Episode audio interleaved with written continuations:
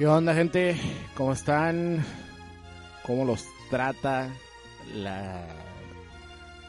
¿Cómo le podríamos llamar? Cuarentena, le dicen, pero no estamos en cuarentena porque esto va para siete meses. Así. Este... ¿Cómo los trata esta tarde de domingo por ya... Pues en algunos lugares ya son las 7 de la noche, aquí apenas son van a ser las 5. Eh todavía, ay güey, espérenme, controlar el, ah, controlar el audio de YouTube es un, es un desmadre. Pero bueno, eh, pues abro con My Road, My Journey de Dragon Quest 2. Eh, un saludo a Lugoku, que de hecho cuando puse esta rola me acordé de él porque es de las pocas personas que les gustó Dragon Quest 2. Saludote hasta allá, hasta donde esté Goku, allá en Monterey. Y pues, a ver, estoy escuchando un eco. Y, no, no sé de dónde sale ese eco. Está raro. Está raro el pedo. Pero bueno, en fin. Pongo esta rola porque, pues, es, es una rola nostálgica, ¿no? O sea, el, eh, te habla sobre el, el camino y, y la jornada que recorre el héroe, ¿no? Y en la versión de Dino Die Vulcan o las aventuras de Fly para nosotros los mexas, eh, pues ya es que la rola está bien pinche... Pues también es nostálgica, ¿no? Pero se me figura que el mexicano le pega mucho ese pedo, ¿no? Porque la mama demasiado, ¿no? Es, e, esa rola la maman demasiado, la de recuerdos de antaño. Y la neta, pues la rola viene de Dragon Quest 2, ¿no? Pero bueno, la gente la mama por, por Dino Boken, no por, no por Dragon Quest 2, pero bueno.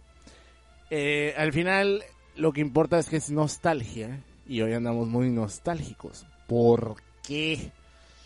Pues eh, no me quiero colgar de... de eh, como dicen, no quiero andar en, en hombros de gigantes, ¿no? Pero Ah, dice, dice el, Hugo que está bañando a su hijo Aledric. Un saludote a él y a su hijo, que su hijo no entiende lo que le estoy diciendo, pero un saludo al niño, que está muy bonito. Un saludote. Saludo a Laios Rage, a Alejandro Salazar. Un saludote a Alejandro Salazar, por cierto. Eh, que es que es militar. Es, este es, es, el Ralph y Clark de México. Un chingón. Giovanni Villalobos, que es nuestro patrocinador oficial. Eh, Carlos Enrique Estrada Reyes, Antonio Vilchis, Martín Díaz, también muchas gracias para muchas gracias por venir. Así es, de Mexicali para todo el internet, pero no hoy no hay retocas. Eh, The Fight Club SLP o el Pras, muchas gracias. Y Ayla Tacos, un saludote. Pero bueno. Pues bueno, eh, se murió el señor Gustavo Rodríguez. Eh, un ícono en México un poquito... Me, me, me da agüite que a Gustavo Rodríguez se le reconozca solo por su trabajo en los videojuegos y la verdad es que el señor era una pinche vergota para otras cosas, o sea, la verdad es que para videojuegos era la cosa más mínima que te puede... E, e, es, es, es, es, ojete, porque lo que le reconocemos es lo más ínfimo de lo que hizo el señor. O sea, ese güey hizo eh, los logos de Mela... Toda la, toda la eh, publicidad de Melate, él la creó. O sea, el logo, la música, todo ese pedo estuvo a cargo de Gus Rodríguez cuando era joven. Y, y pues no mames, eh, o sea, el pinche Derbez, que es uno de los, bueno, fue uno de los comediantes más prolíficos de México, que incluso pues está en Estados Unidos haciendo carrera, nos guste o no. Este güey, este güey lo armó. ¿No? O sea, y el güey, o sea, Nintendo Manía, a lo mejor tú lo recuerdas porque era el, programa donde salía ese güey y, y salía su hijo y hablaban de videojuegos. Pero si tú escuchas lo que están diciendo, que les recomiendo mirar los programas, el programa está escrito, o sea, está, está guionizado. Y las cosas que están diciendo son temáticas y cada cosa tiene que ver con el tema de la emisión. O sea, es algo que de morro no nos dábamos cuenta. Pero por ejemplo, hay un episodio que ahorita les voy a poner porque le voy a tirar caca. donde el güey, o sea, el episodio eh, tiene, tiene invitado a un güey que se avienta en paracaídas. Y todo el episodio es temático sobre andar en el aire y lanzarse. Y durante todo el episodio están diciendo referencias a esa situación de aventarse. Aviéntate y no sé qué, y la chingada, y es como estar en el aire y la más. O sea, todo es temático todo responde a, una situación. Y esas cosas las escribía él, porque ese cabrón, Gur Rodríguez, era un maestro del lenguaje, el hijo de la chingada. O sea, el güey hacía bromas de lo más inocentes con palabras y funcionaban, güey.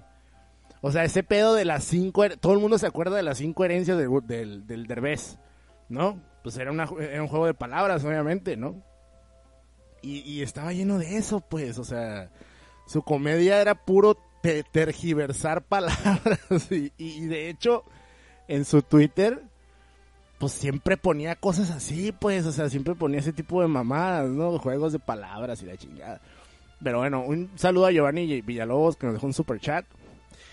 Y la verdad es que, eh, pues al señor se le deben muchas cosas, no solo eh, Nintendo Manía o Club Nintendo, ¿no?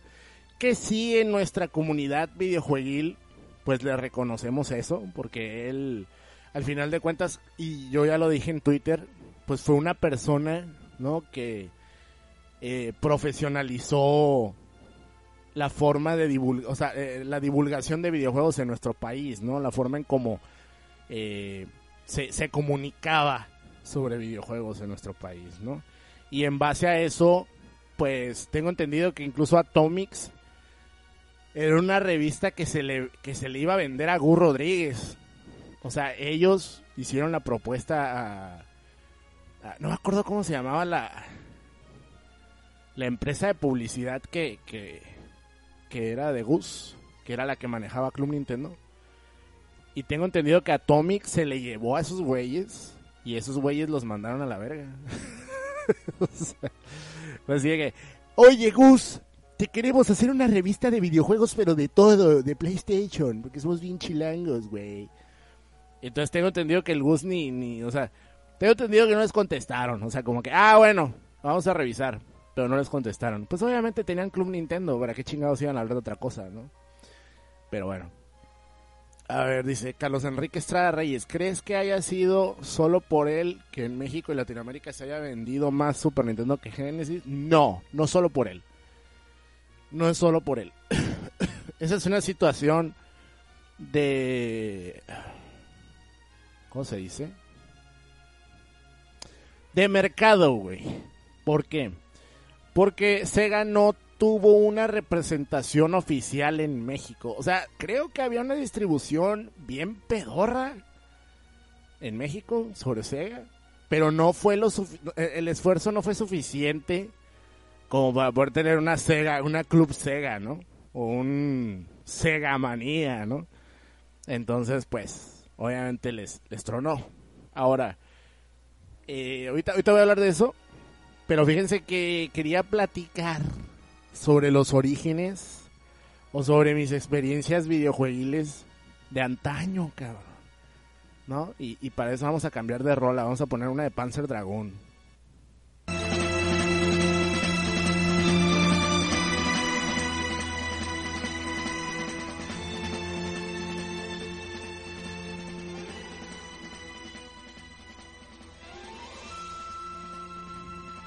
Y bueno, pues todo comenzó en los 80 para mí. O sea, yo, yo nací en el año 82, ¿no? Yo soy del 82, tengo 30 y... ¿Qué hubo de años? Tengo 37. Entonces, para mí los videojuegos fue algo que yo conocí por ahí del 85, finales del 85 yo creo. Y la forma de conocer los videojuegos fue por medio de eh, el Atari 2600, cabrón.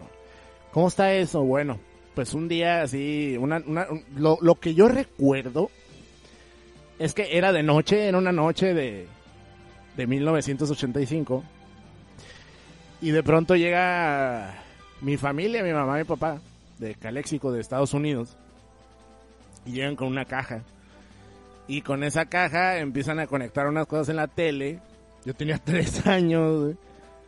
Y ponen eh, en la tele el Atari. Cuando me dicen, ah, mira, te trajimos algo de la chingada, ¿no? Y yo lo veo. Pues para mí era como que chingados es esto, ¿no? O sea, ¿qué es esta madre, no? Y el primer videojuego que yo miré era uno llamado Pole Position. Así es. Pole Position era un juego de, de, Namco, curiosamente, de carreras en arcade, que tuvo una, eh, ¿cómo podríamos llamarla? Port para Atari, bastante rudimentario, por no decirlo que arcaico. Y pues para mí ver este carrito avanzar por, por el por el caminito, ¿no? Pues era algo que mi mente de niño no podía entender perfectamente bien. Pero para mí era jugar caricaturas, güey. Entonces, de, de niño yo era muy apegado a las caricaturas, me gustaban mucho y ver que podías controlar lo que estaba en la televisión, pues para mí era algo que me volaba la cabeza, ¿no? Me, me encantaba. Y otro juego que también tuve esa noche fue el Pac-Man de, de Atari.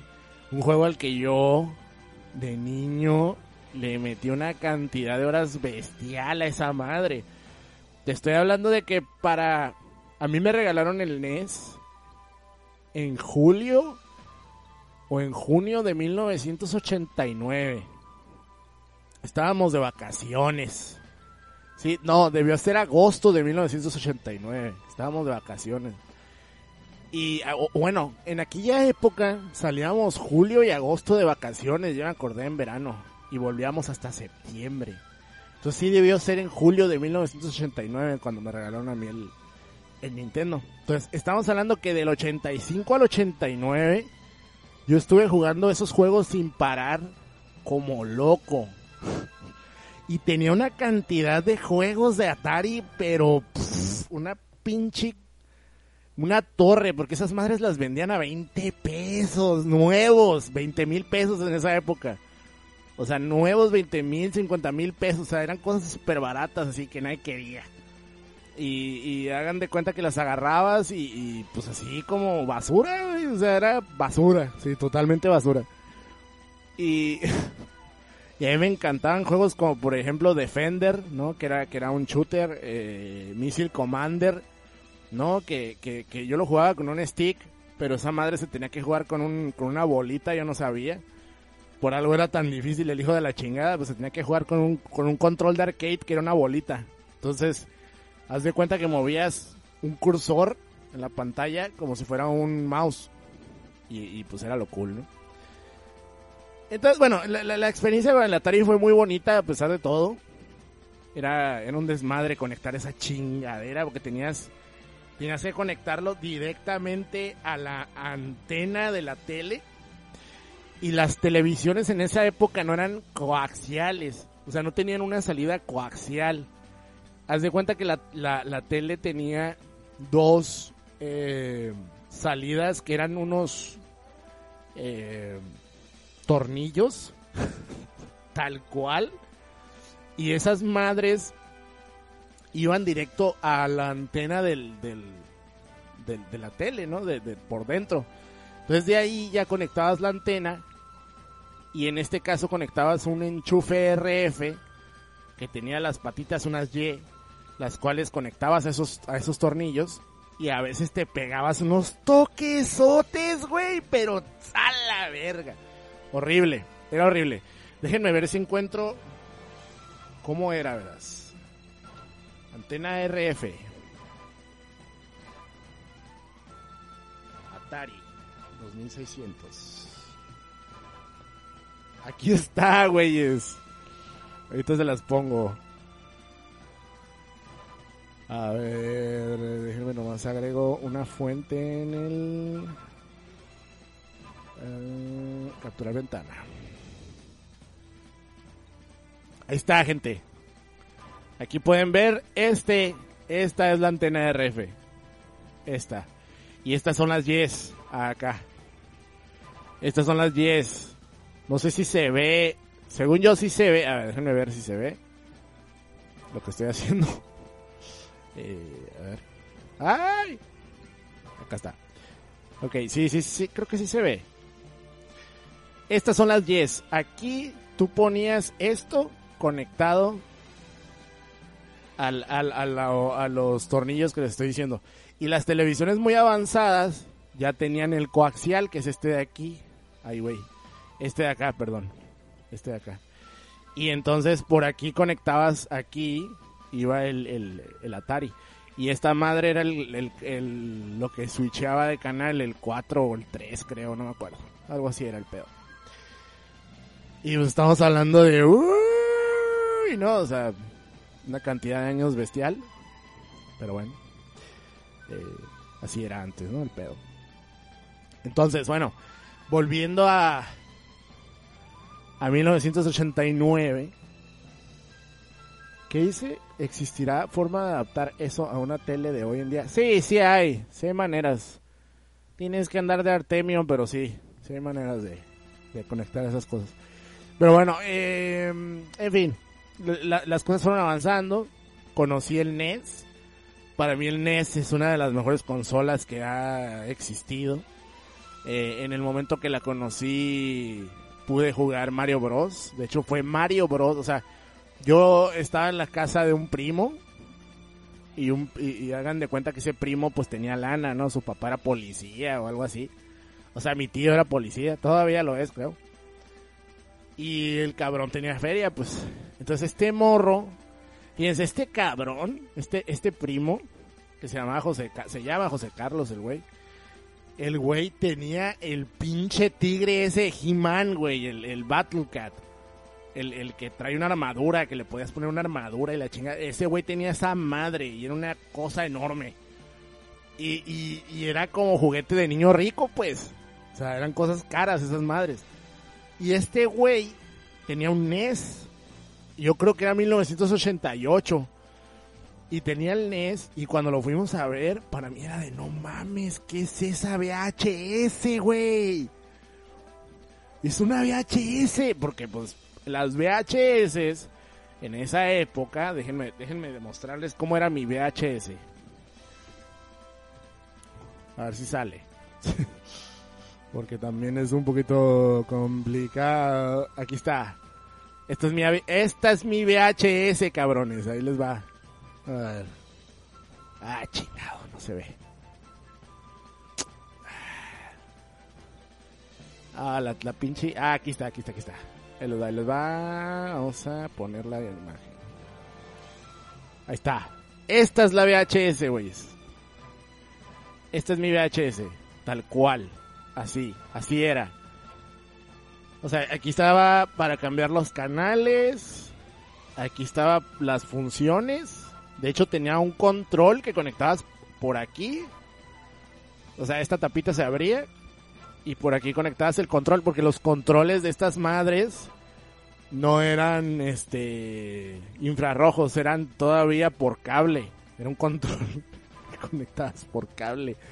Y, y, los los VHS iban aquí, aquí donde ven. Entonces lo que hacías era que presionabas el botón de eject, ¿no? Y se abría así y por aquí metías la la el cartucho, ¿no? De VHS.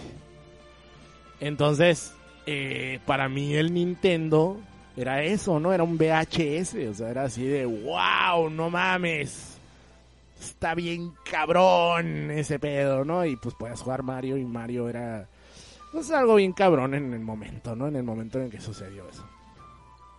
Entonces, obsesionado con el Nintendo, pues empiezo a chingar y a chingar y a chingar y a chingar. Y justamente en el año 88 yo entro a la primaria y debido a, a que me estaba yendo bien en la primaria, no era un niño burro, era un niño de ochos. Entonces pues mis papás al final de ese año, del primer año de primaria, que yo terminé el primer año de primaria en verano del 89, me regalaron un NES con Mario y Zelda, el dorado. Entonces era así, ah, no es cierto, no es cierto. El Zelda dorado no me lo regalaron. Fuimos a rentarlo, cabrón.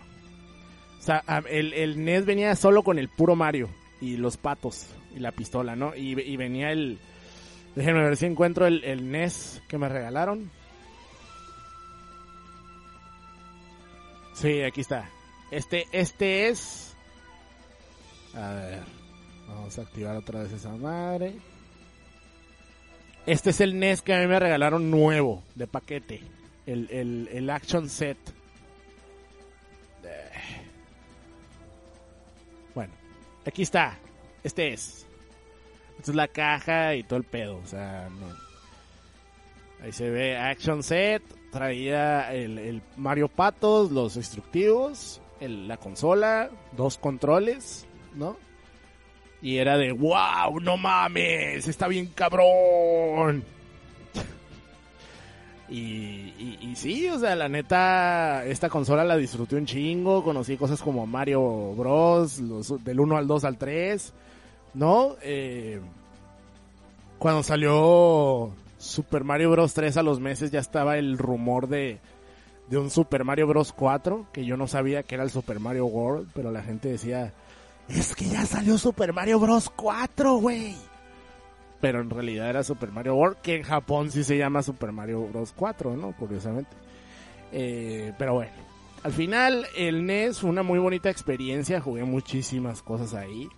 Yo creo que lo, que más rescato son Zelda, Mario, Mega Man, eh, Contra, eh, cosas como los, los, los, clásicos de Capcom de, de, Disney, ¿no? Chip and Dale, por ejemplo, ¿no? Tailspin, Darwin Duck y cosas por el estilo, ¿no?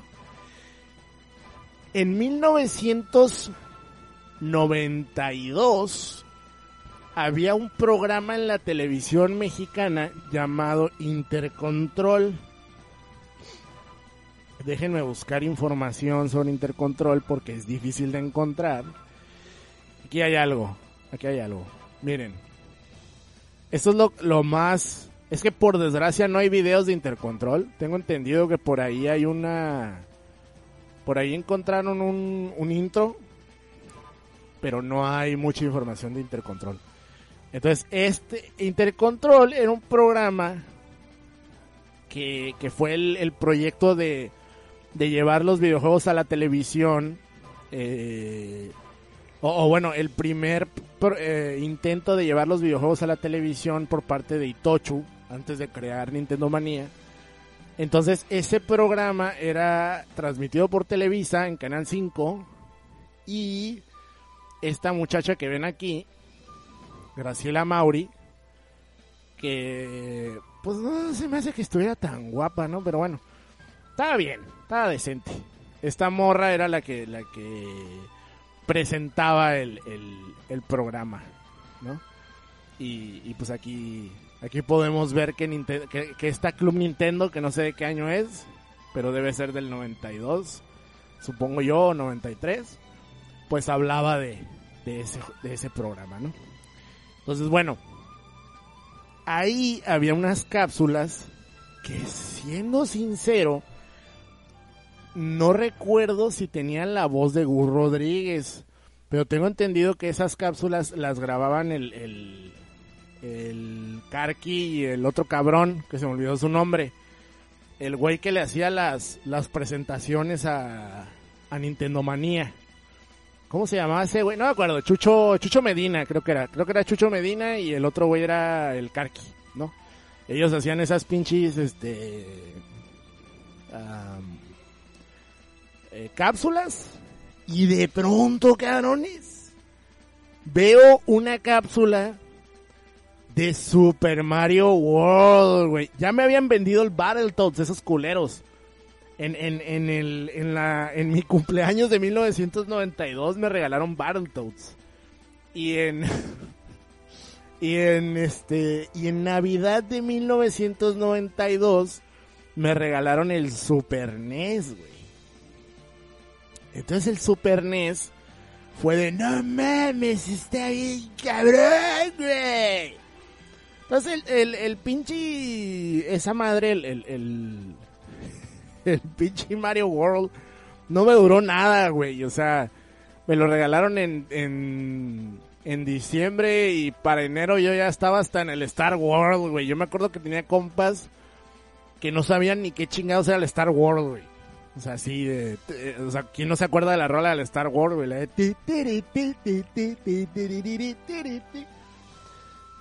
Y bueno, en ese momento eh, Mario Bros. pues era así como, no mames, Mario Bros, güey, está bien cabrón.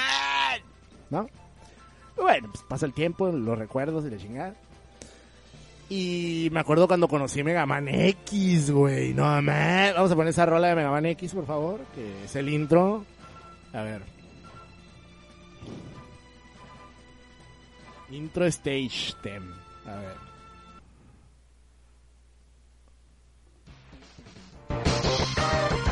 Mami. Cuando vi Mega Man X y escuché esta rola, ah, mames, cabrón. No, no, no, no, otro pinche pedo. Y fue en el, el 93, ¿no? Todo el año 93 pues sí, tú, estuve disfrutando mucho Super Nintendo. De hecho, en Navidad del 93 me regalan eh, Aladdin de Super Nintendo. Y curiosamente, ¿no? O sea, en el año 93, que según yo fue en el verano, conozco esta pinche caricatura que les voy a poner ahorita.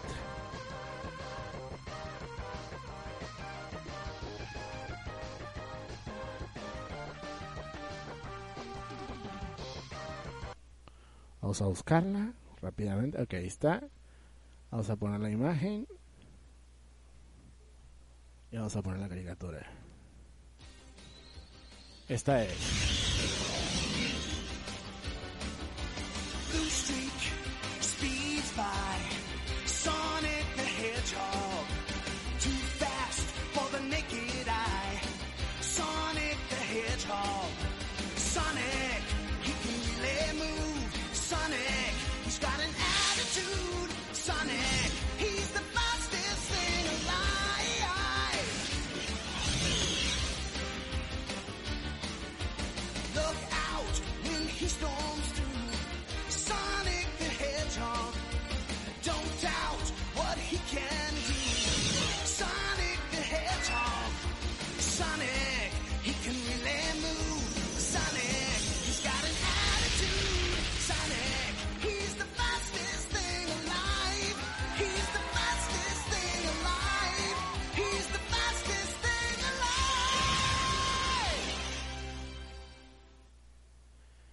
Bueno, pues a partir de ahí, espérenme, déjenme poner rolas de, fondo para que le queden a este pedo.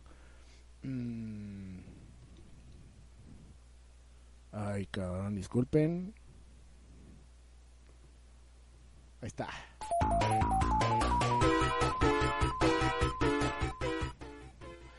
A partir de ahí se me olvidó Mario Bros. cabrón. Y era 1993.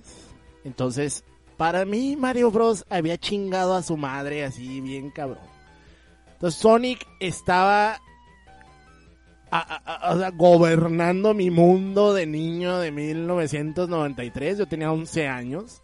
Estaba más o menos en quinto de primaria. O iba a pasar a quinto. A ver, 92, eh, 4. Sí, estaba, estaba por pasar a quinto de primaria, creo. Y era, era así de no seas mamón, güey. No, no es cierto. Sí estaba en quinto de primaria. Iba a pasar a sexto, güey. Entonces estaba de no mames, pinche Sonic es lo más verga del planeta, cabrón.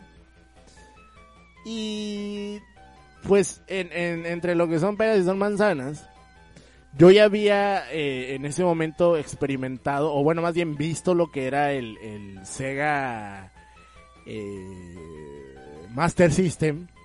Pero pues era como que el patito feo, no, no, no lo mirabas con ojos de, de pues de, ay, ¿qué es esa madre? Era como que, ay, el pinche Sega. Y así le decía a la gente, ay, el pinche Sega, ¿no? Pero cuando sale Sonic, y empieza a salir esta caricatura, porque esta caricatura llegó en el en un canal americano que llegaba aquí que se llamaba 13. Bueno, no se llamaba 13, pero era el canal 13, perdón, era el CBS. Entonces llegaba ese canal aquí a Mexicali por azares del destino porque vivimos en frontera y llegaban canales gringos y salía esa madre. Y de hecho en esa misma época yo ya miraba comerciales de Sega Genesis donde se burlaban del Mario en, en el canal 9, ¿no? De hecho ahí también salían los, los comerciales estos de Nintendo Power. Y entonces ver a Sonic en caricatura, güey, fue de... ¿No? O sea, no había nada más cool sobre la puta faz de la Tierra para mí en esa época. Y a partir de ahí empezó esta búsqueda por Sonic, ¿no? Sonic por todos lados, Sonic, Sonic, Sonic, Sonic, hasta que di con el juego de Genesis, ¿no? Y pues yo le pedí a mi mamá un Genesis, pero me decía, no cabrón, ya tienes un pinche Super Nintendo, ¿no? O sea, ¿para qué quieres un Genesis, cabrón? Y todo el mundo me decía, güey, pero los juegos chilos están en el Super Nintendo. Y yo les decía, pero a mí el Super Nintendo me vale verga porque ahí no está Sonic, güeyes, ¿no? Pero bueno, total que al final pasa un tiempo y yo tengo que ir a la secundaria, ¿no? O sea, pasa, pasa un año. Y yo tengo un problemilla porque hagan de cuenta que eh, yo quería entrar a una secundaria que era de las secundarias, digamos, la, la popular en aquella época. Era la, la secundaria eh, a la que todo el mundo quería ir y mis amigos de la primaria pues supuestamente iban a entrar ahí. Y pues yo quería entrar ahí, era la secundaria número 18, ¿no? Entonces, pues, eh, en mi afán por entrar, eh, eh, hice examen de, de, ¿cómo le dicen? Examen de admisión. Y no quedé, güeyes. Y fue un putazo para mí esa madre. O sea, fue un... ¿Cómo les puedo decir? O sea, cambió mi, cambió mi perspectiva en ese momento de la vida. Y me sentí como un pinche perdedor, güey. O sea, me dio tan en la madre no poder quedar en la secundaria esa, güey. O sea, ahí pues mi carta de trampa de Yugi Cartas Locas, este, tramposo Cartas Locas, era que, que mi mamá trabajaba en una secundaria, que no era la que yo quería ir. Pero pues mi mamá sacó la carta trampa y, y me metió a la secundaria donde ella trabajaba, ¿no? Al final de cuentas, pues quedé ahí y quedé un poquito traumado con el estudio. Al nivel de que me empecé a engranar bien cabrón en los estudios. Bien cabrón, pero bien cabrón, bien cabrón. Entonces estudiaba más de lo que jugaba. De hecho, curiosamente, eh, en aquella época mi, mi mamá eh, nos llevaba a mí y a mi hermana cada viernes a rentar a, al macro videocentro, güey. Mi hermana rentaba una película y yo rentaba un videojuego, un, por lo general un juego de Super en ese momento. Y, en, y acabando de entrar a la secundaria, te estoy hablando de más o menos, debió ser principios de septiembre de 1994, tal vez 20 de septiembre, no sé, por ahí va. Pues en septiembre de 1994 se meten a robar a mi casa y se roban mi Super Nintendo con un chingo de cosas más, ¿no? Alhajas de mi mamá, cosas electrónicas y se roban mi Super Nintendo con mis juegos. Yo tenía un Super Nintendo, tenía eh, Teenage Mutant Ninja Turtles Tours in Time y tenía Aladdin de Super Nintendo. Se va a la verga todo, ¿no? Entonces me roban el Super Nintendo y pues me quedo valiendo pito. Así de que pues tuve que regresar al NES, ¿no? Y, y como me volví muy buen estudiante, mi mamá me dice que me va a regalar una nueva consola, cabrón. Y, y me dice, ¿quieres otra vez el Super Nintendo? Y yo, ¡Nel! ¿Qué es lo que quería? Un Genesis. Y les voy a mostrar. Les voy a mostrar el Genesis que me regalaron. Era este de aquí. Este de aquí es el Genesis que me regalaron. Venía con un Sonic 2. Aquí está. Sonic 2. Y es el Genesis Modelo 2, Model 2. Muy buen aparato, por cierto, todavía lo tengo. De hecho, ahorita lo tengo con su. como este, con un Sega CD, así bien perrón. Eh, no lo uso porque. Ya no lo uso. O sea, lo tengo más que nada porque es mi Genesis original. Ahorita utiliza un Model One porque el audio del Model, del Model One es infinitamente superior que el del Model 2. Pero le tengo un chingo de cariño a esta madre, ¿no? O sea, es, es amor. Esta madre es amor. Pero bueno. Eh, entonces a partir de ahí, güey, pues me hago ceguero, güey. Y mucha gente dirá, eh, sí, sí, conservo Genesis. Y mucha gente dirá, este, pues, ok, está bien. Pero ¿cómo le hacías para conseguir juegos, no? Pues miren, curiosamente en esa época, estamos hablando de 1995 ya, porque esto me lo regalaron en, el en la Navidad del 94. Para ese momento, eh, los SWAT Meet en Estados Unidos, en, en, esta ciudad colindante que tenemos con Mexicali, los SWAT Meet tenían un chingo de juegos usados. Los juegos de NES costaban un dólar. Los juegos de Super NES costaban máximo 20 dólares. Y los juegos de Genesis, como había un chingo de juegos de Genesis, porque en Estados Unidos el Genesis era más popular que el Super Nintendo, pues eh, estaban súper baratos, güey. Entonces conseguí, fíjate, ese, ese aparato venía con Sonic 2. Y a las semanas con, conseguí Sonic 1 cerrado casi nuevo en 5 dólares, güey. O sea, estaba de locos del pedo en esa época. Y, también estábamos para finalizar, o sea, yo no lo sabía bien, pero pues estábamos por finalizar una, una generación, ¿no? La generación de los 16 bits estaba nada de morir. O sea, en meses iba a salir el Saturn y en septiembre iba a salir el, o sea, en mayo iba a salir el Saturn del 95 y en septiembre iba a salir el PlayStation. Al 64 todavía le faltaba un chingo, ¿no? Pero pues ya estaba también las últimas el Super Nintendo, pues. Entonces, bueno, aparte de que los juegos eran baratos en, en los SWAT Meet en Estados Unidos, eh, que, que, para mí como persona de frontera, como mexa de frontera, pues era muy fácil cruzar al otro lado con mis papás. Y mis papás iban todos los pinches domingos al otro lado y lo primero que hacían religiosamente, incluso antes de ir a desayunar, güey, era ir al pinche SWAT Meet a las seis, seis y media, entre 6 y 7 de la mañana estábamos ya en el SWAT Meet, güey. Y no había ni gente, bueno, había bien poquita gente, entonces me tocaba ver un chingo de cosas, güey, o sea, chingo de juegos y un chingo de cosas por el estilo, ¿no? Eh, y otra cosa, aquí cuando entra este Blockbuster, que entró en ese mismo año, en el 95, eh, Blockbuster tiene, tenía juegos de Genesis para rentar. O sea, tenía juegos de Super, de NES y de Genesis para rentar. Entonces ahí conocí cosas como Fantasy Star 2, Fantasy Star 3, eh, conocí Sonic 3, conocí... Eh, ¿Qué más? Conocí un chingo de juegos, los Valleys chingo de juegos los conocí gracias a, Blockbuster. Porque tenían para jugar, eh, para rentar Genesis esos güeyes. Cosa que no sé si en otros estados de la República o en otras ciudades de la República también tuvieran para rentar Genesis. Pero eso a nosotros, los que teníamos Genesis en esa época, que a lo mejor no éramos muchos, ¿no? Pues era como agua de mayo, ¿no? Ah, no mames, cabrón.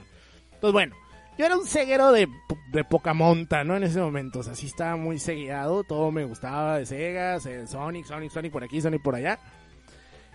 Y un chingo de mejorando la casa en la tele, cabrón, que es neta, qué pinche año tan verga sea el 95, mamón. Bien verga, güey. Pero bueno. Total, creo que ya avanza mis épocas en, en, el mundo del videojuego. Sigo jugando mucho NES todavía, a pesar de ser eh, de tener un Genesis también. Y pues ahí le campechaneaba, ¿no? Porque no jugaba, o sea, sí jugaba mucho, pero también estudiaba mucho porque, pues, como decía, tenía ese miedo de reprobar, como me tronó en la, eh, para entrar a la secundaria. Y se acaba la secundaria, pero, pero antes de que se acabe la secundaria, en ese mismo año del 95, cuando yo estaba eh, muy metido en lo que era Sonic, los Power Rangers Y, y de hecho estaba por salir la película de los Power Rangers en el cine, ¿no? Los Power Rangers apenas, a finales del 94, apenas estaban llegando a México. Y, luego tuvimos, este...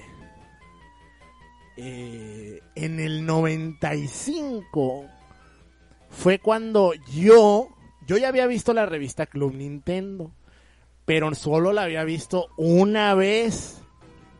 Mi acercamiento a las revistas de videojuegos fue desde pues desde los desde principios de los 90 porque cuando cruzábamos al otro lado los mercados gringos tenían eh, tenían estas revistas ahí de videojuegos tenían un- una zona de revistas así tal cual una zona de revistas llena de revistas de revistas gringas y había revistas de juegos entre ellas Electronic Gaming Monthly Game Pro toda esa shit no eh, no me acuerdo si Nintendo Power. No, creo que esa madre era de suscripción nomás. No me acuerdo. Pero Electronic, Monthly, Electronic Gaming Monthly era huevo. Y yo pues las, las, las ojeaba. No les entendía ni verga en esa época hasta que llegué a la secundaria. Porque en la secundaria pues ya nos enseñaban inglés.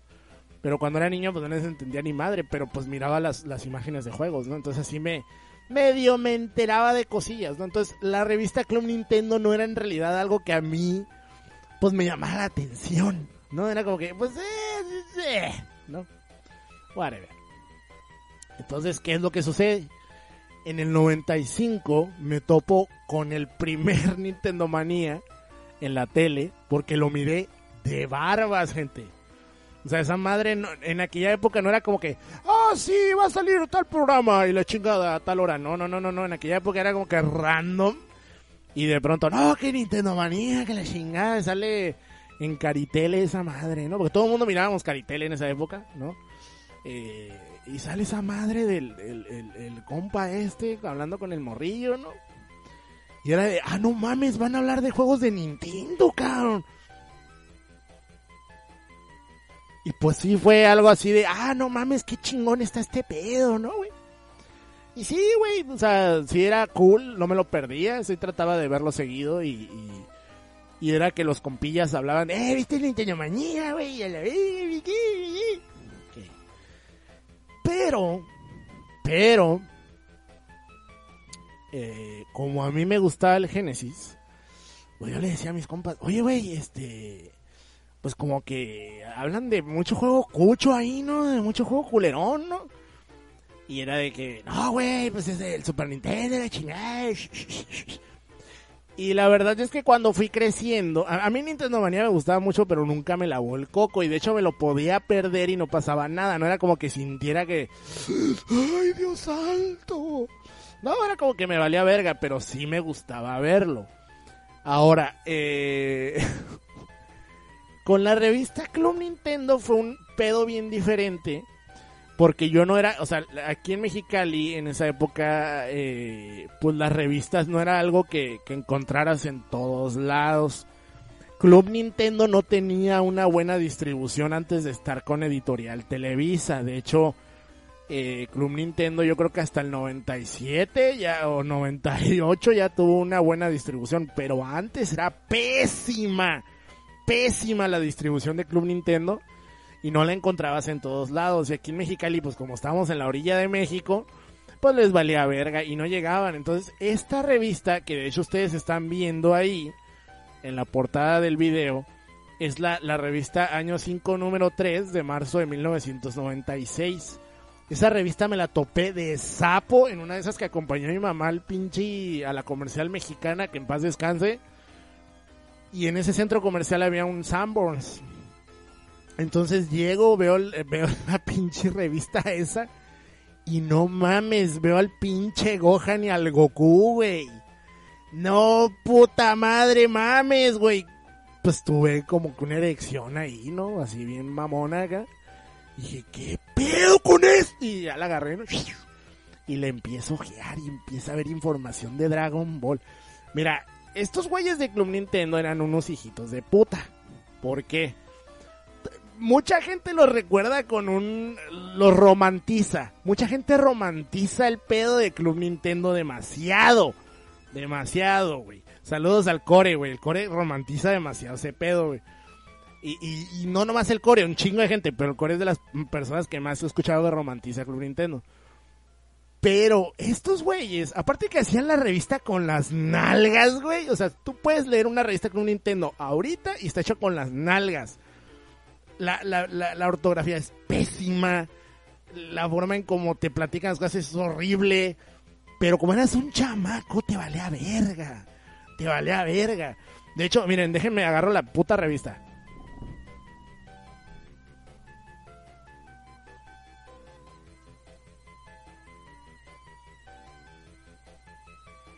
Fíjense. Ahí les va.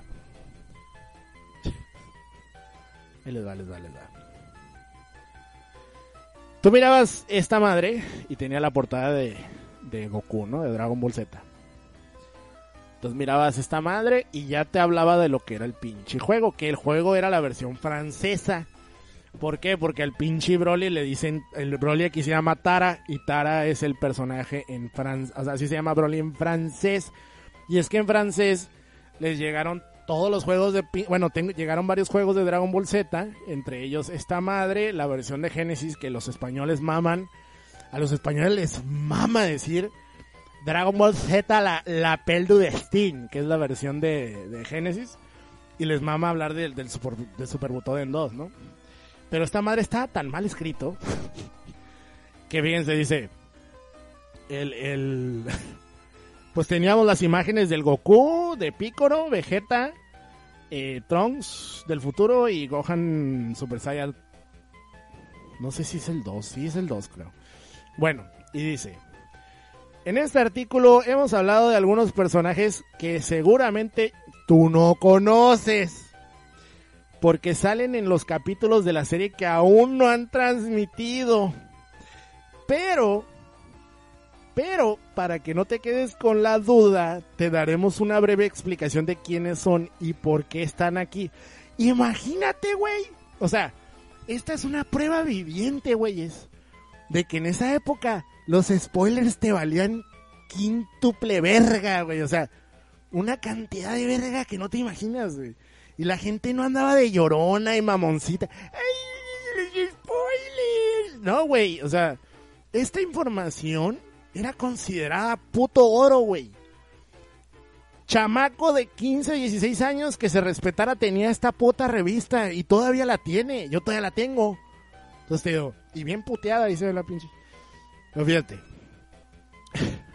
y dice, para que no te quedes con la duda, una breve explicación de quién es. Solo hablaremos de los más importantes, o sea, los que saben en el modo historia, ¿no? Ok, dice, son Goku. A diferencia de otros personajes de TV, el simpático personaje, bajito y con cola, sufrió un cambio bastante importante y a la vez lógico. Creció, se casó, tuvo un hijo y perdió la cola. Bueno, las cosas no fueron así de fáciles, pues tuvo muchas otras que cumplir, entre ellas el haber destruido a la organización Red Ribbon. También se fue a entrenar con los dioses cuatro años, es solo Dios, pero bueno, eh, en ese momento es cuando se da el cambio de apariencia más dramático, más drástico. Eres, él es un Saya, raza de seres superpoderosos, pero no lo sabía hasta que se enfrentó a un enemigo de nombre Freezer, que lo hizo enojar bastante. Así fue como supo que él, se él podía cambiar a Super Saya. Eso es cuando cambia su cabello a color dorado. 1996. Para que saliera Dragon Ball Z el primer capítulo en América, en México, tardó más de un año. Estamos hablando de esta madre es marzo del 96. Estamos hablando que el primer capítulo salió en, en septiembre del 97. los primeros los capítulos que siguieron a cuando Goku llega con al final de la Torre Karin fueron hasta junio o julio o a lo mejor hasta septiembre del 96. O sea, no mamen. Estos putos agarraron una caricatura que en ese momento estaba volviendo loco a la gente y te vendían la revista con estas mamadas. O sea, eran unos culeros. Y lo peor es que te dicen, fíjate, dice, dependiendo del modo que escojas, bla, bla, bla, ¿dónde está, verás? Dice, fíjate, dice, bien, al parecer ya está creciendo, ya está cediendo terreno. Bandai ya está cediendo terreno gracias a las negociaciones hechas con Itochu, o sea, el señor Kikuchi, ya que mandarán a nuestro continente o al menos América Latina el exitoso juego Dragon Ball.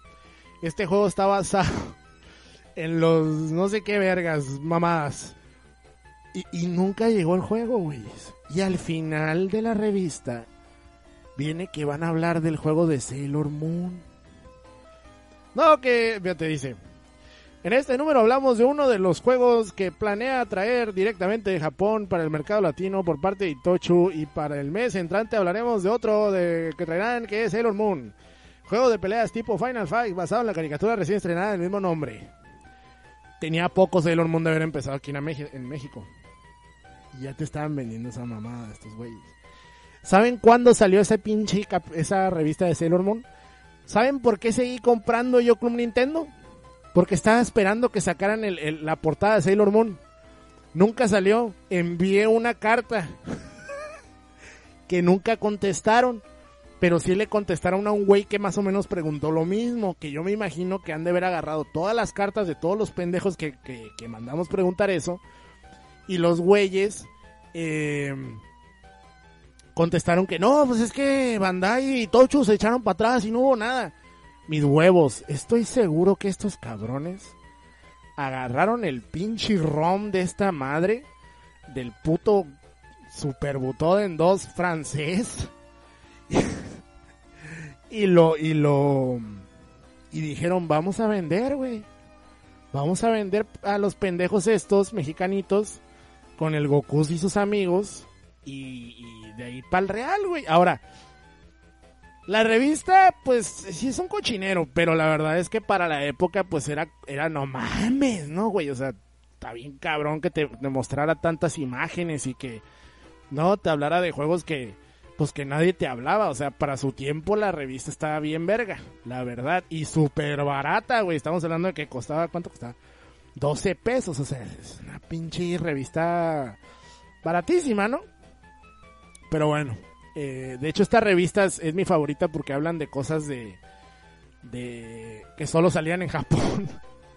hablan de, del Chochinka y que le mamaba a Gus Rodríguez decir Chochinka, ¿no? El Chochinka 95. Y también hablan de Pokémon, Killer Instinct 2. Ay, hay una, una entrevista con, con, con Que eso sí, ¿eh? Pinche Gus Rodríguez es de los de las pocas personas que tenían tan vara alta en Nintendo que podía darse el lujo de entrevistar directamente a Gunpei Yokoi, Shigeru Miyamoto y, a todos esos cabrones. O sea, era moco de pavo, tío, pero la revista, la neta, hijo de su madre. Pero lo que es el año 96 es mi año favorito. De hecho, hay un un especial de arte que yo recorté. que yo recorté en la época y, me arrepiento mucho porque venían cosas bien curadas, la neta. Eh, que los güeyes estaban infringiendo copyright a lo pendejo, pero pues ahí está, ¿no? Eran mañosones estos güeyes, o sea, no, no, no eran así tan, tan blancas palomitas como, como nos quieren hacer ver, ¿no? Pero bueno. Eh, en fin. Entonces la revista, pues sí, ¿no? O sea, tiene, tiene mucha, mucha, este, mucho mérito, a pesar de todo. Pero, pero a mí lo que no me gustaba eran cosas como la que les voy a mostrar. Fíjense, ¿eh?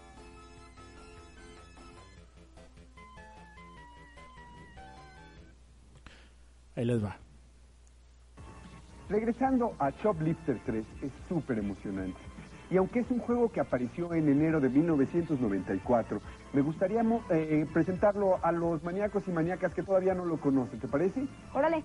El Shoplifter 3, un grupo de terroristas llamado New World League, está usando a nuestros soldados como escudos humanos y exigen que nuestras fuerzas salgan de su país al mediodía de mañana.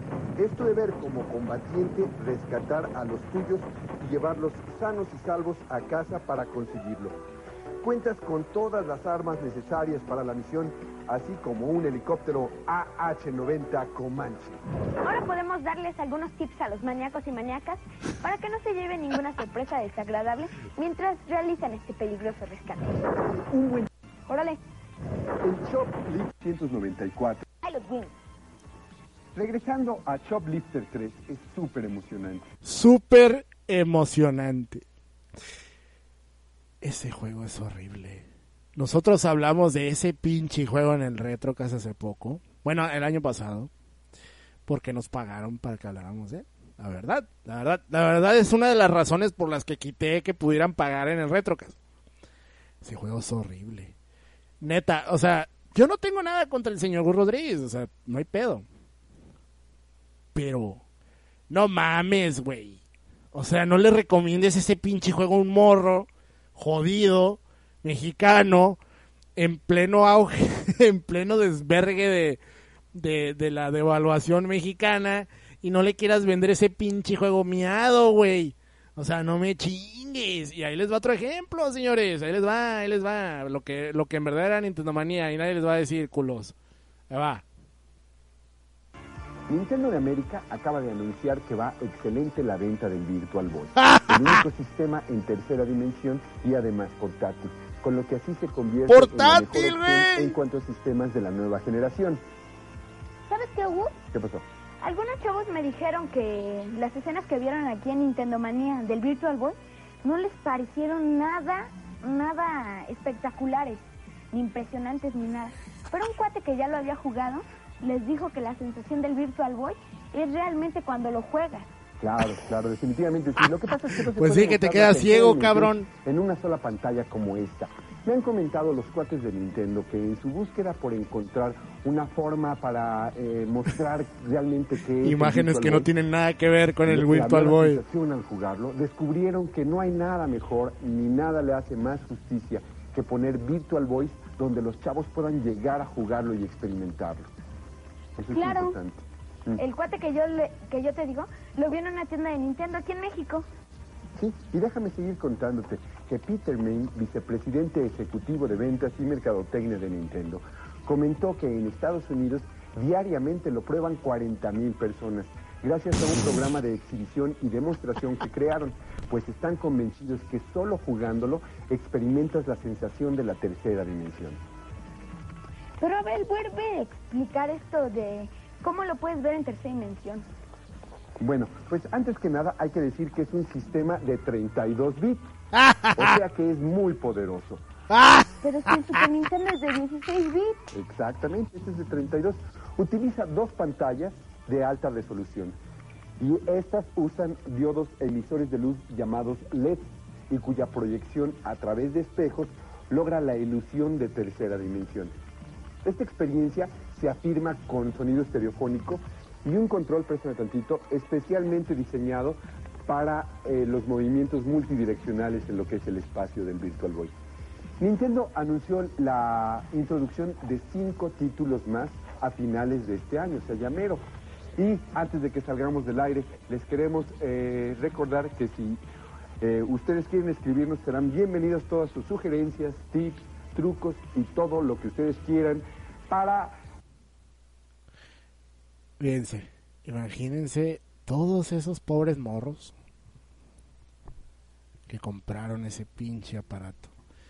Cuando hice el Overcast, eh, yo tenía un compa que odiaba a Gus Rodríguez. eh, El, el Oliver. El Oliver era. Ese güey odiaba a Gus Rodríguez. ¿Por qué? Porque el cabrón en un capítulo de Nintendo Manía recomendaba un pinche juego de soccer objetísimo. Pero culero, güey. No me acuerdo cuál era. Era un pinche juego de soccer. Tommy, no sé, algo. Un pinche personaje del soccer. Mi compa era bien fan del pinche soccer, güey. Y el pendejo no agarra su pinche Super Metroid. Y como el güey confiaba en, en Gus Rodríguez y en las pendejadas que le decían en Nintendo Manía, pues agarra el pinche Super Metroid, va y lo cambia a una tiendita y le dan el juego de soccer. Lo pone y el juego es una mierda como una catedral. Y dice a la verga, güey, pinche Gus Rodríguez, cabrón. Y ese güey odiaba a Gus Rodríguez lo odiaba. Ese güey lo, lo, lo, lo, odiaba. Y de hecho odiaba a Nintendo por esa mamada. O sea, a ese güey sí le fue muy mal. Pero fíjense, fíjense. Eres un niño que pide el, game, el, el, el pinche Virtual Boy. Si no te quedabas ciego, güey, te morías de aburrimiento porque el juego tenía como cuatro juegos. Creo que, creo que máximo iba a tener doce, güey. Ándale, ándale, Lugo sí sabe. Creo que era el Tony Meola.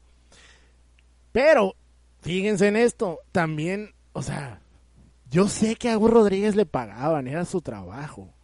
Pero para que vean que no era un puto dios ni nada por el estilo. O sea, yo también quiero que se vea que el señor, pues era un trabajador, era una persona que se dedicaba a hacer publicidad. Y miren esto, miren esta mierda. Hola, yo soy Gus y estamos en el cuartel general de Nintendo Manía. Esto es el Nintendo 64. ¿Quieres saber cómo funciona? Todo empieza en la consola. El Nintendo 64 es más pequeño que el Super Nintendo, pero créeme, esta belleza es súper poderosa. Los cartuchos se meten aquí. Podríamos hablar horas y horas de ellos. Serán más poderosos que nunca. El Nintendo 64 te va a dar acceso a mundos que jamás hayas visto. Los ambientes virtuales más emocionantes jamás creados. Este es el puerto de entrada de expansión de memoria. No podrás creer lo que te va a permitir hacer, pero por ahora no te podemos decir nada. ojo, ojo, ojo. No podrás creer lo que te va a permitir hacer, pero por ahora no te podemos decir nada. Pasamos a la entrada de los controles. Es por acá. Uno, dos, tres, cuatro. Cuatro controles. Excelentes juegos de acción, de pelea, de aventura y obviamente de deportes vienen para cuatro jugadores. Cuatro tú y tus cuates le van a poder sacar gran jugo a esta opción. Y ahora el nuevo control. ¡Tatán! Esto es verdadera innovación. Todos los videojugadores. Sí, porque se chinga cada pinches 20 horas de uso, cabrón. Su diseño te permite sostenerlo en tres formas diferentes. Tiene seis botones: pad digital, izquierda y derecha, y el nuevo stick direccional análogo. Con él tendrás capacidad de acción de 360 grados para que vayas a donde quieras. Y no solo eso, con el stick direccional controlas la cantidad de movimiento. Por ejemplo, decide entre caminar, trotar o correr. Los botones amarillos mueven la cámara. Acércate o aléjate o gira alrededor del personaje. Ve a tus juegos desde el ángulo que más te gusta. Ya nadie te dirá qué ver y qué no ver. Con el pad controlas a tu personaje. Mentira. Mientras apuntas con el stick. Por eso ahora tienes el botón Z. Control 3D para un mundo 3D. Y todavía hay más. Aquí va el cartucho de memoria, Memory Pack. Sustituye a la batería de que traen muchos videojuegos. Esto te permitirá hacer cosas increíbles. Ajá, sí, como grabar tus, tus avances. Te llevas tu Memory Pack Así llevas a tu propio equipo con sus propias marcas, archivos y estadísticas. Eso nunca sirvió. El diseño del control permitirá a los diseñadores crear lo que eras nunca antes vistas, nunca antes imaginadas. En pocas palabras, innovación. Diseño innovador significa juegos innovadores. ¿Qué? ¿Todavía quieres más? Pues ¿qué crees? Todavía hay más. Porque tendrás siete colores diferentes para escoger. Ya conoces el sistema, pero ahora viene lo más importante, porque diversión es el nombre del juego. Ay, a la verga, pero ¿por qué nunca me divertí con un 64? Ah, no, ah, perdón, este. Ay, pinche Maggie, qué bueno estaba, ¿no? Ya la, la, la Eris de. La, la Eris mexicana. Bueno, pues así está el pedo, ¿no? Este. Bueno, ahí están las mentiras de, Nintendo Manía. A mí eso me cagaba, me cagaba muy cabrón cuando estaba morro. O sea, yo me acuerdo que hablaban bien de, de, Mortal Kombat. De, en, una pinche Club Nintendo hablaban súper bien del Mortal Kombat de Game Boy Advance y en Electronic Gaming Monthly Estados Unidos le ponían cero, güey. Cero, güey. El único juego que tuvo cero en Electronic Gaming Monthly Estados Unidos era Mortal Kombat de Game Boy Advance. Pero bueno, pues ahí está. Eh, a ver, vamos a ver los comentarios. Dice... Eh, Kemco Seika, es video, me da chingo de pena. Lo del expansion pack. Se ve bien lavacocos eso. Es que era bien lavacocos. O sea, Nintendo Manía, güey. Era propaganda nintendera, güey. Y eh, la gente le da un valor a esa madre que sí lo tiene, sí tiene valor, ¿no? Porque nos hablaban de videojuegos de una manera más profesional. Pero también estaba bien, mal bien malintencionada, güey. O sea, había cosas que sí decías, güey, no, no hay... Mm, no hay una selección bien hecha, ¿no? De juegos para, para que dijeran, oye, estos juegos son los buenos, ¿no? O sea, había mamar cosas como Choplifter, güey. Vete a la verga. O sea, no, no, no, pésimo, pésimo, pésimo. Pero, insisto, tenía lo suyo, o sea, tenía sus cositas, ¿no? Déjenme poner una rolita.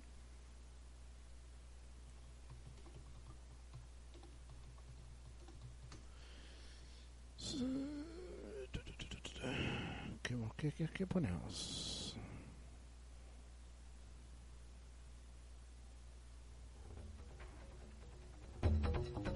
Panzer Dragon. Y bueno, e, eso fue básicamente lo, que pasaba. Eh, eh, la guerra de consolas sí existía en algunos lugares. Aquí en Mexicali sí había gente que tenía Sega, no la suficiente como para decir el Sega es más que el Super Nintendo, porque no es cierto. O sea, es mentira. Pero en, en otros lugares, o sea, sí había gente con Sega, ¿no? Ya para el sur, pues yo me imagino que sí era un pedo conseguir un Genesis. Aunque he escuchado de gente que sí lo hacía, quién sabe si sea verdad, ¿no? O sea, ya es otro pedo total esa madre. Pero en fin. Eh, Nintendo, yo la dejé de, de seguir en el año 2000. La verdad es que tenía ganas de dejarla de seguir desde el 99. Porque era pues, pues hablar de juegos bien culeros, güeyes. O sea, yo la verdad es que jugué Final Fantasy. O sea, yo cuando sale el 64, eh, pues sí le creía a Gus Rodríguez, güey. O sea, yo sí decía, ah, no mames, el 64, mundos virtuales en 3D, control 3D para un mundo 3D, güey. Y le digo a mi mamá, en el 96, mamá, regálame un pinche regálame un 64. Y me dice mi mamá, no, no te voy a regalar un 64, está muy caro. Costaba 200 dólares el 64. Y me terminó regalando un, un Super Nintendo que traía el Killer Instinct, ¿no? Muy cool, muy cool. Y la verdad, pues sí, sí jugaba. Sí jugaba, pero la verdad es que no... No le metí tantas horas al Super Nintendo como le metí al Genesis la verdad. O sea, lo que sí, Mega Man X3, puta.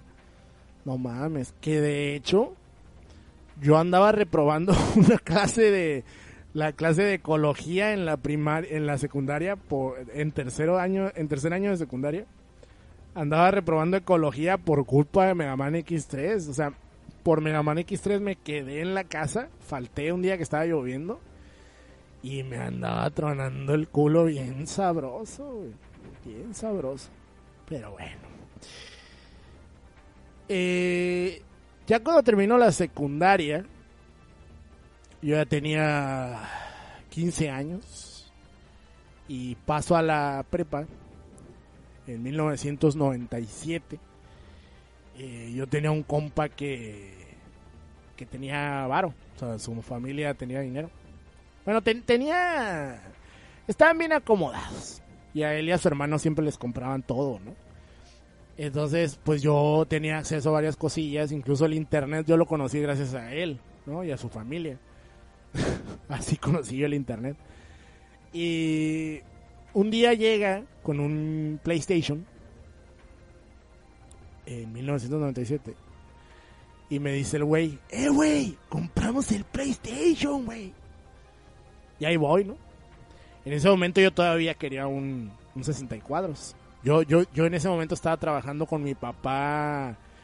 Yo lo relevaba a él en una secundaria eh, trabajando de guardia los fines de semana, lo que era el sábado y el domingo. Entonces, un día fui con él, eh, con mi compa, porque me dice que tiene el PlayStation, y llego, y era el PlayStation que todavía no tenía los, los análogos, ¿no? Todavía no tenía el DualShock. Y me dice el güey, no mames, está bien chingón el PlayStation. Para eso entonces, yo había visto el PlayStation en una Walmart. Y yo quería el 64. En ese momento yo no sabía que el Saturno existía. Fíjense cómo el Saturno no no perfilaba en ningún lado, o sea, ni salía, creo que ni salían las revistas, o sea, pobre Saturno, güey, qué mal le fue, güey. Pero bueno, eh, yo quería un 64 y este güey me dice lo del Play y yo le digo, güey, pero ¿por qué no pediste un 64, güey? Y me dice, es que el PlayStation está más chingón, güey, porque tiene, este, tercera temporada de High Score Gear. No, segunda, güey. No, no tercera. Y sí, la vi desde que salió en Japón. O sea, la vi pirata, pues la, ponían ahí en Gogo Anime. Pero bueno. Entonces sale esta madre, güey, ¿no? este güey compra el, PlayStation y me muestra el disco de demos que traía. Y ese disco de demos traía, eh, entre las cosas que mostraba, traía una... Ay, ¿cómo se llama? el segundo stage de Raystorm. Y lo ponemos, güey. O sea, yo estaba echando madres, ¿no? Típico yo. Y ponemos el Raystorm, güey. Y empieza a estar esta, esta rola, güey. Miren. Espérenme.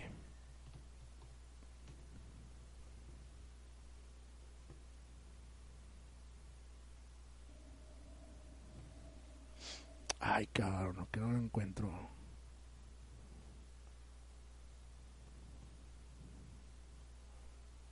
No sale. espérenme, espérenme. Es que es lo malo de hacerlo en vivo, esta madre. A ver.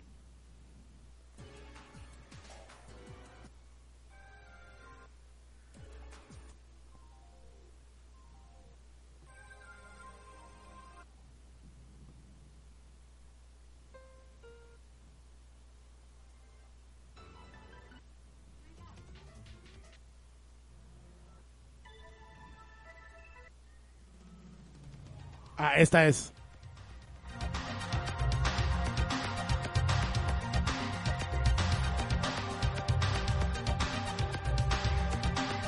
Déjenme les pongo la imagen para que vean cómo es el registro.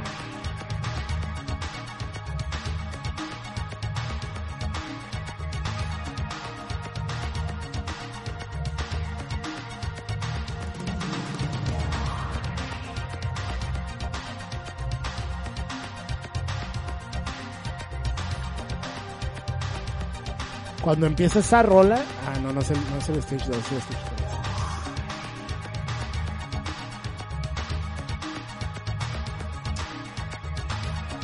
Cuatro.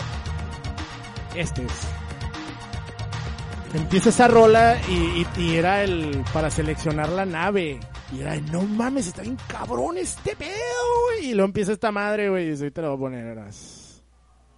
August 5th, 2219, Third Fleet,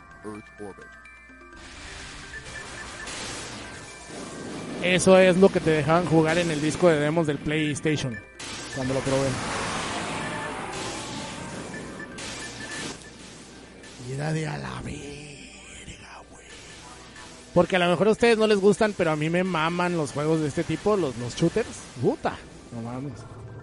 Y era de, güey, no mames, puedes seleccionar las cosas que hay en el fondo, que ya se podía, ¿no? En juegos de NES, pero aquí se miraba bien cabrón, ¿no? Era de, wow, las naves son como Robotech, güey.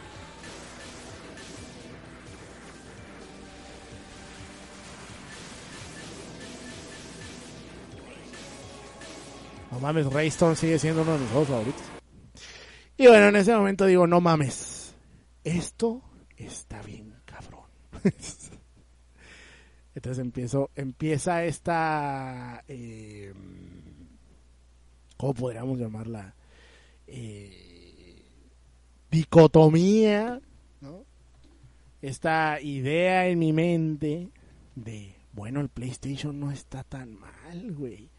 Porque para mí, como ya había visto PlayStation en un Walmart y el juego que tenían puesto era un pinche eh, Street Fighter The Movie, pues para mí era eso, ¿no? Street Fighter The Movie, entonces, eh, pues la verdad, no, no era así como que algo que me llamara, o sea, no era algo que me llamara la atención, sin duda, ay cabrón, ok, ya.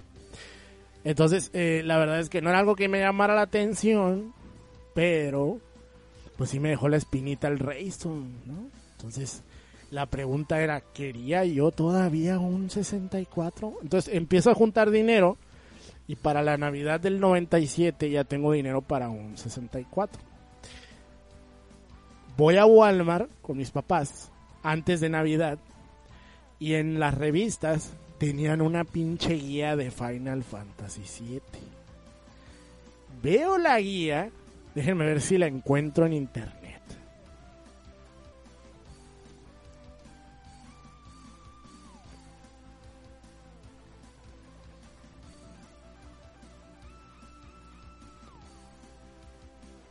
Déjenme ver, esta es. Mm, aquí está. Esta es. Aquí está. Esta es la guía de. Dejen, espérenme, déjenme poner rolas de Final Fantasy VII.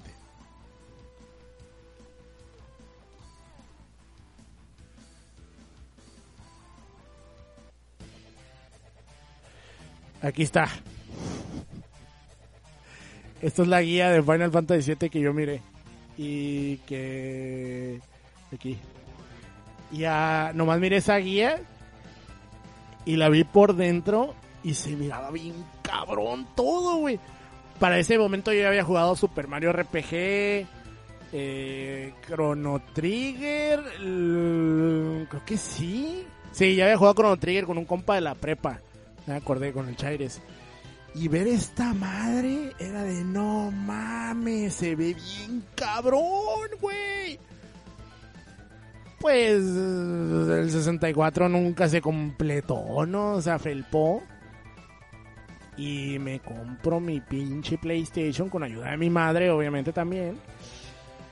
Con Final Fantasy VII. De hecho, el Final Fantasy VII que compré en ese momento era un Final Fantasy VII.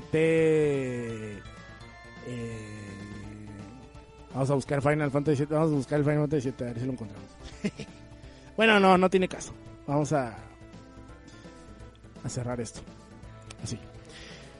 Entonces, el Final Fantasy VII hizo que se me olvidara por completo el 64. Así. Y a partir de ahí, Final Fantasy VII se convirtió en mi vida.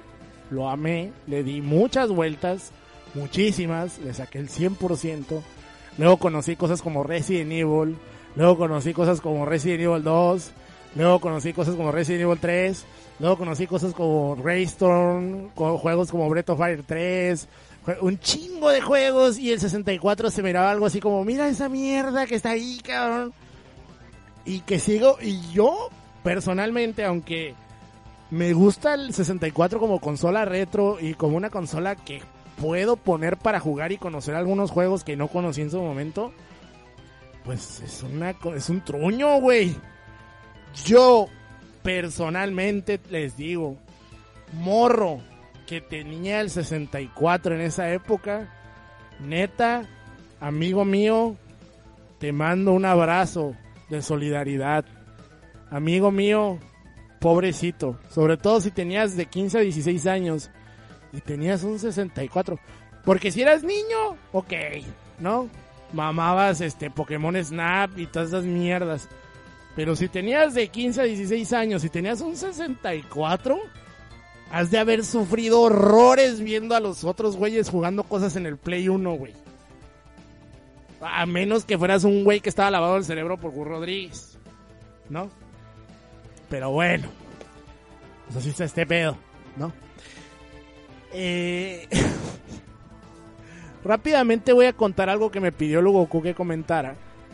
Y les voy a poner las fotos que encontré. Estas fotos son actuales, no son de los 90, por desgracia. Pero estas son las fotos del arcade a donde íbamos en Estados Unidos a jugar. Ahí, ahí ustedes están mirando ahorita que dice Donut Avenue, ¿no? Antes era un poquito... Se miraba más cool antes esa madre, ahorita ya se mira medio pinchón, pero bueno. En la, en la, en la imagen de abajo se ve mejor. Este... Pero bueno. El, el Goku me preguntó cómo era eh, ser un jugador de frontera, ¿no? Un jugador en la época de los 90, pero en frontera. Y fíjense que durante la prepa, yo pues ya, pues, ya andaba más solo, ¿no? Ya andaba, ya, iba a donde yo quería en camión y la chingada, o sea, ya, ya, ya era más libre, ¿no? Ya no dependía de mis papás en ese aspecto.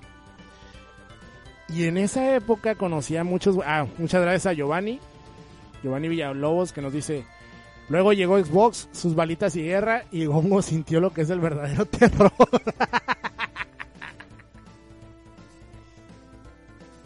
Saludo a Giovanni Villalobos. Entonces, eh, en lo que son peras o manzanas, en la época de la prepa, ahí donde yo iba a la prepa, que les iba a poner una foto pero no encontré,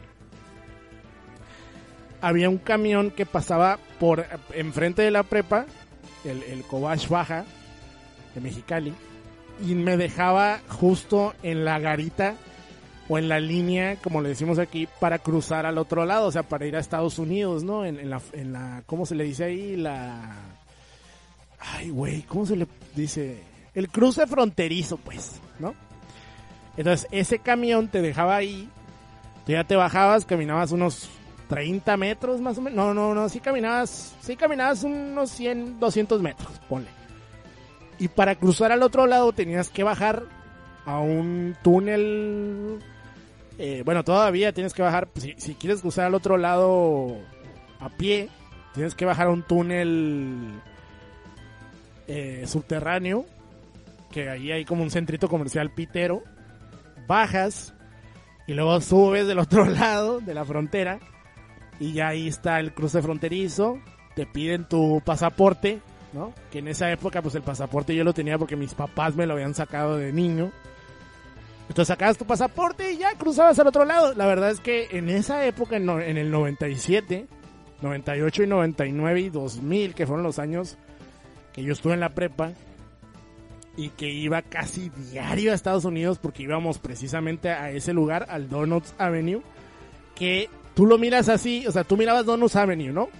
Y en la parte trasera era un arcade enorme, esa madre, o sea, pero enorme. Había un chingo de, de maquinitas, güey. Tenían Neo Geos. Ahí tenían juegos de esos tipo am- amusement, que les dicen, que son como el Cru- Cruising USA, Cruising the World, todos esos juegos. Y tenían un chingo de máquinas de, de tiro, güey, como las, este, las de Konami, ¿cómo se llamaban las? Ay, güey, había uno, había uno de Konami que traías un, un rifle. Sniper. Silent Scope se llamaba. Había Silent Scopes, tenían Dan Dan Revolution cuando ya salieron esas madres. No, no mames. Ahí conocí Alpha 3, conocí Marvel vs. Capcom. Esos güeyes siempre llevaban las máquinas en chinga, güey. Y, y la verdad es que estaba muy cool. Me faltó mencionar Nintendolandia, pero luego mencionaré cosas de Nintendolandia. Pero ir a las Donuts Avenue, pues era a chingarte una dona bien perrona, porque los güeyes, la neta, tenían muy buen pan. Y aparte, pues ibas allá atrás a las pinches maquinitas y salías a las 2 de la mañana de ahí, güey. Y te regresabas y como si nada, güey, a Mexicali. En aquella época, pues a lo mejor había violencia, pero yo no recuerdo que estuviera tan cabrón, güey. Claro que para regresarte a tu casa, pues tenías que regresar en taxi. Los camiones ya no estaban funcionando, ¿no? En ese momento, pero... Pero estaba muy cool. La neta, ir a los arcades en ese momento a Calexico estaba bien perro. Y... Y pues yo a veces me salía de la prepa, cosa que no está bien. y agarraba un taxi y me iba a Calexico. Y agarraba un camión que en, en la calle principal de Calexico te llevaba hacia Walmart. Y ahí mismo en esa área, porque estaba, estaba bastante retirada la Walmart, de Calexico. En esa misma área, a unos 200, 300 metros o poquito más, se encontraba el Toys R Us. El Toys R Us. Que ahí era donde, o sea, en los dos lugares vendían juegos, pero Toys R Us tenía mejor distribución de videojuegos, la neta. Entonces yo iba a Toys y ahí podías apartar los juegos y la chingada y cosas que ahora sí hacen, bueno, que ya después hacías en GameStop, pues en aquella época los hacías en, en Toys R Us, ¿no? De ahí compré mi Dreamcast, compré mi Play 1, compré mi Final 7, mi Final 8, mi Dragon Quest 7, bueno, Dragon Warrior 7. Eh, chingo de juegos de Play 2, compré mi Play 2, compré un chingo de cosas ahí. Y pues esa era mi vida como videojugador, ir para allá, ir con los compas, íbamos y desayunábamos a veces al, no sé, al Burger King o algo así, luego nos íbamos para allá y, y así era ese pedo, o sea, la verdad, yo, yo miren, yo doy gracias de que mi mamá me regaló ese Sega Genesis del 94 y no me obligó a tener un Super Nintendo otra vez porque me abrió el espectro de mente de las cosas que había en el mundo del videojuego. Neta, no hay nada peor que un cabrón que tiene un buen recuerdo del 64, güey. O sea, yo entiendo, güey, cada quien puede recordar lo que quiere. Pero el 64 era una mierda, güey. Y la gente que te dice, no, es que no. Es que están hablando de, de, un pedo nostálgico que no existió, güeyes. Y que había un lavado de cerebro de Club Nintendo. O sea, hay unas Club Nintendo donde ya no están hablando de juegos, güey. Donde ya no hablaban de juegos de 64 porque no había juegos, güey. O sea, a ese nivel de piterés estaba Nintendo en ese momento. O sea, hablaban de juegos de, fútbol, de tenis. Creo, creo que había, había un chingo de juegos de carrera para el 64. O sea, neta que, neta que esa época. Qué horrible. ah, Qué horrible era tener un 64. Qué horrible. Qué horrible, la verdad. Pero bueno. Ah. Perdón, pero lo tenía que sacar de mi alma. Tenía que sacarlo de mi alma. Entonces, eh, pues sí está culero, ¿no? Que, que, que mucha gente tenga recuerdos muy bonitos de esa madre y tú lo ves y dices, pues, ok, estoy de acuerdo con ustedes. Qué bueno que les gusta. Pero la verdad es que también eran maliciosos esos güeyes. O sea, no todo era miel sobre hojuelas. No todo era bonito. No todo era romántico. Y pues es justo que lo digan también. Yo nunca conocí a Gus Rodríguez en persona. Eh, que eh, tengo un amigo que sí, que se lo encontró en el E3 hace como 10 años. No, hace como 7 años. Y... Y, pero la verdad es que no, no, no, no, no siento que me faltó eso, o sea, no, no, no es, no es algo que yo diga, y me faltó conocer a Gus Rodríguez, güey". Y saben por qué me hubiera gustado tener una oportunidad de invitarlo a un podcast para, para, ¿cómo se dice? Ay, hijo de su pinche. Pues para hacerle preguntas, pues, este, pero se me olvidó el nombre, eh, para... mm, Ay, no puede ser, cabrón. Pinche vejez. ¿Cómo se dice? Para entrevistarlo. ¿Saben por qué me hubiera gustado entrevistarlo? Para saber qué significaba Sega para él en ese momento. Porque sí mencionaban a Sega. O sea, la mencionaban de cierta manera en la revista diciendo como, ah, la otra compañía, o, o como queriendo decir el diablo, ¿no? Entonces, a mí me hubiera gustado preguntarle ese lado a Gus, ¿no? Ese lado negativo que había de Club Nintendo. Ese lado que nunca nadie tuvo los huevos de preguntarle. De decirle, oye cabrón, ¿y no te sentías culero vendiéndole el Virtual Boy a la gente? O, oye cabrón, ¿no se te hace culero que le vendían el 64 cuando no había juegos a la gente? Oye cabrón, nunca... Eh, no sé, nunca te preguntó algún morro que te encontraste por la calle, ¿por qué le, por le, le recomendaste el Tony Meola, güey, soccer?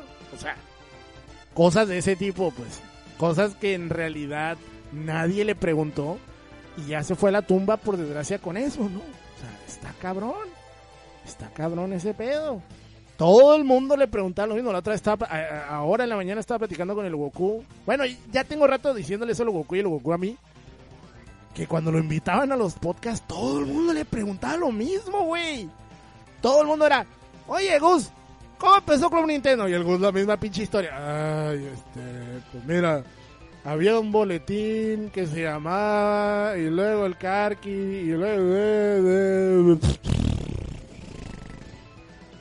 Lo mismo, una y otra vez. A ver, dice Jesús Puga. ¿Qué onda, pinche gongo? Mándame un saludo, te sigo desde hace años. De hecho, yo de morro cambié un Zelda por un Tony Meola.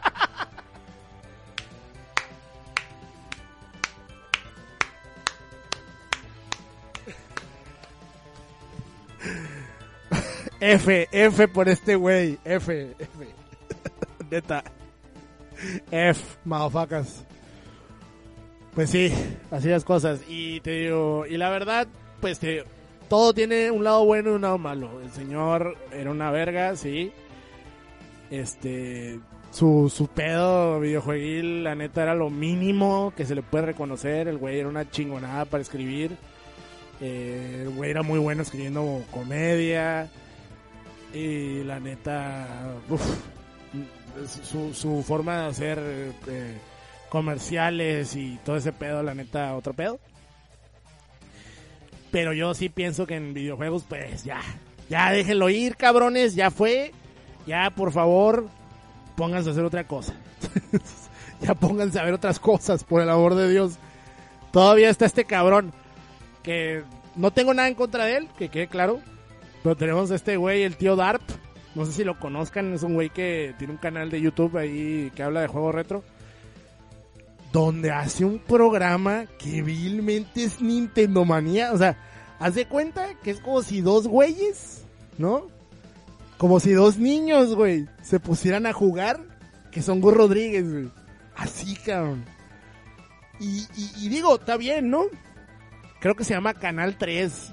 Algo, programa de videojuegos Canal 3. Algo así se llama el, el pinche video.